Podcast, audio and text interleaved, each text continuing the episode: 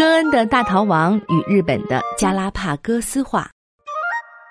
有人说，二零二零这个新年，日本是在羞辱中度过的。一个处于保释监禁中的世界知名嫌犯，上演了一场扑朔迷离的新年大逃亡，神不知鬼不觉的从东京消失，之后出现在了遥远的黎巴嫩。这犹如零零七谍战片般的情节，实在让人无法相信就发生在眼前。这一期，让我们来听听资深记者、日本现代周刊副主编近藤大介的看法。这究竟是谁的奇耻大辱？东京地检特搜部顾问律师红中纯一郎，日本首相安倍晋三，还是日产汽车公司？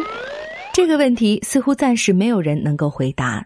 但毫无疑问的是，日本新年的喜庆气氛已经被这股阴风吹到了九霄云外。对于没有春节这个节日的日本来说，一月一号的元旦就是一年中最盛大的节日。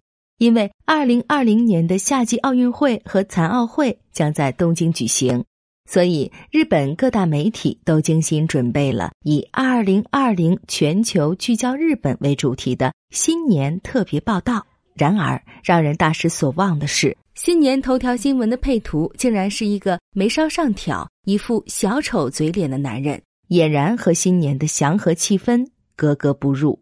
这个男人就是原日产董事长。现年六十五岁的卡洛斯·戈恩，据报道称，十二月三十一号在东京取保候审的戈恩成功逃亡到了黎巴嫩。这个消息犹如海上飓风一般，在日本掀起了轩然大波。很多日本人的第一反应都是“啊，真的吗？”而紧接着的第二反应就是“怎么会这样？”现已查明的戈恩出逃路径是这样的：十二月三十一号下午。戈恩一个人离开位于东京市中心港区的住所，到酒店与两名据说是美国人的男性会合，之后去品川车站乘坐新干线前往大阪。在到达关西国际机场附近的酒店后，他疑似藏进了一个早已定制好的乐器箱中。随后，在关西国际机场上了私人飞机，飞往土耳其的伊斯坦布尔，再换乘飞机飞抵黎巴嫩首都贝鲁特。当这个消息被全球媒体争相报道之后，日本人开始追责，这究竟是谁的错？而以我的浅见，这起事件就是日本加拉帕戈斯化之后的和平痴呆症的典型表现。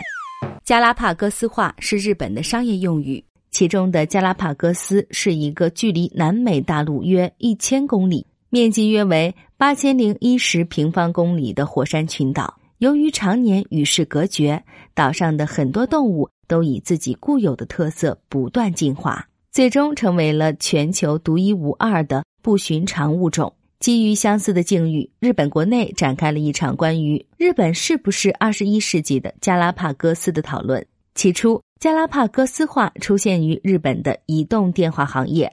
二十一世纪初，日本 NTT 公司研发的特有通信模式引领了三 G 时代的发展。得益于此，人们可以用手机发送短信了。但在向四 G 时代迈进的过程中，日本仍然将全部的精力倾注在三 G 功能的研发上，以致将四 G 的霸主地位拱手让给了美国苹果公司。现如今，中国的华为公司又成为了五 G 时代的领头羊，日本移动电话的全球市场占有率暴跌至百分之一左右。而且，所谓的全球市场也只不过是日本国内市场的一亩三分地罢了。同理，这次戈恩的大逃亡事件也是日本加拉帕戈斯化导致的恶果。众所周知，日本是全球公认的最适宜居住的国家之一，所以日本人在日常生活中都坚信人性本善，即人生来就是善良的，是不会做坏事的。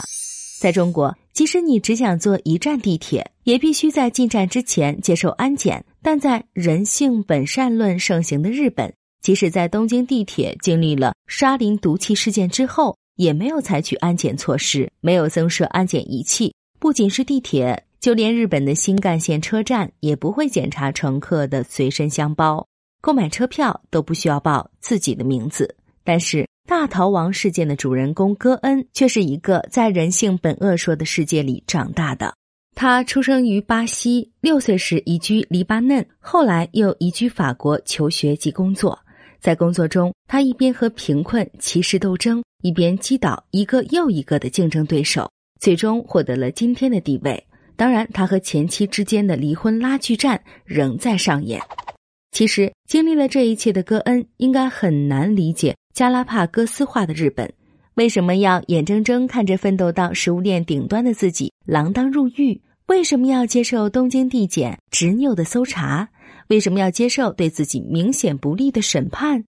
这是因为他察觉到加拉帕戈斯化的日本有一个非常不错的地方，那就是保释金制度。日本的犯罪嫌疑人自被捕时起，直到被定刑为止，会被一直关押在拘留所。但是日本的拘留所空间有限，而且还得用纳税人的钱为犯罪嫌疑人提供膳食，所以对于一些被认定不会逃亡、不会销毁证据的嫌疑人。法院只要收到保释金，就会允许保释。于是，戈恩爽快地交了十五亿日元，也就是大约一亿人民币的保释金，从而回到了自己在东京的豪宅候审。根据日本法律，戈恩在保释期间禁止出境，他的护照由辩护人代为保管。如果是日本人遇到这种情况，绝大多数人都会静静地待在家里候审，因为这是加拉帕戈斯化之后的日本人的常识。但是，戈恩可是一个在人性本恶说盛行的世界里摸爬滚打了六十五年之久的老江湖，所以他藏进了乐器箱里，逃到了海外。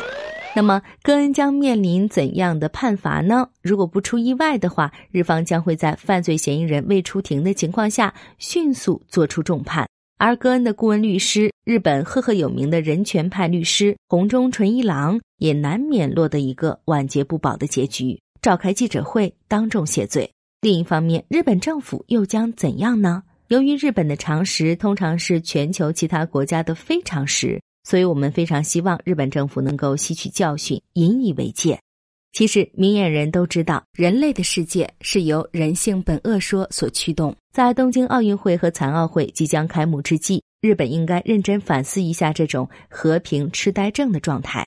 换句话说，为了避免出现第二个卡洛斯·戈恩，有必要重新审视所谓的日本常识。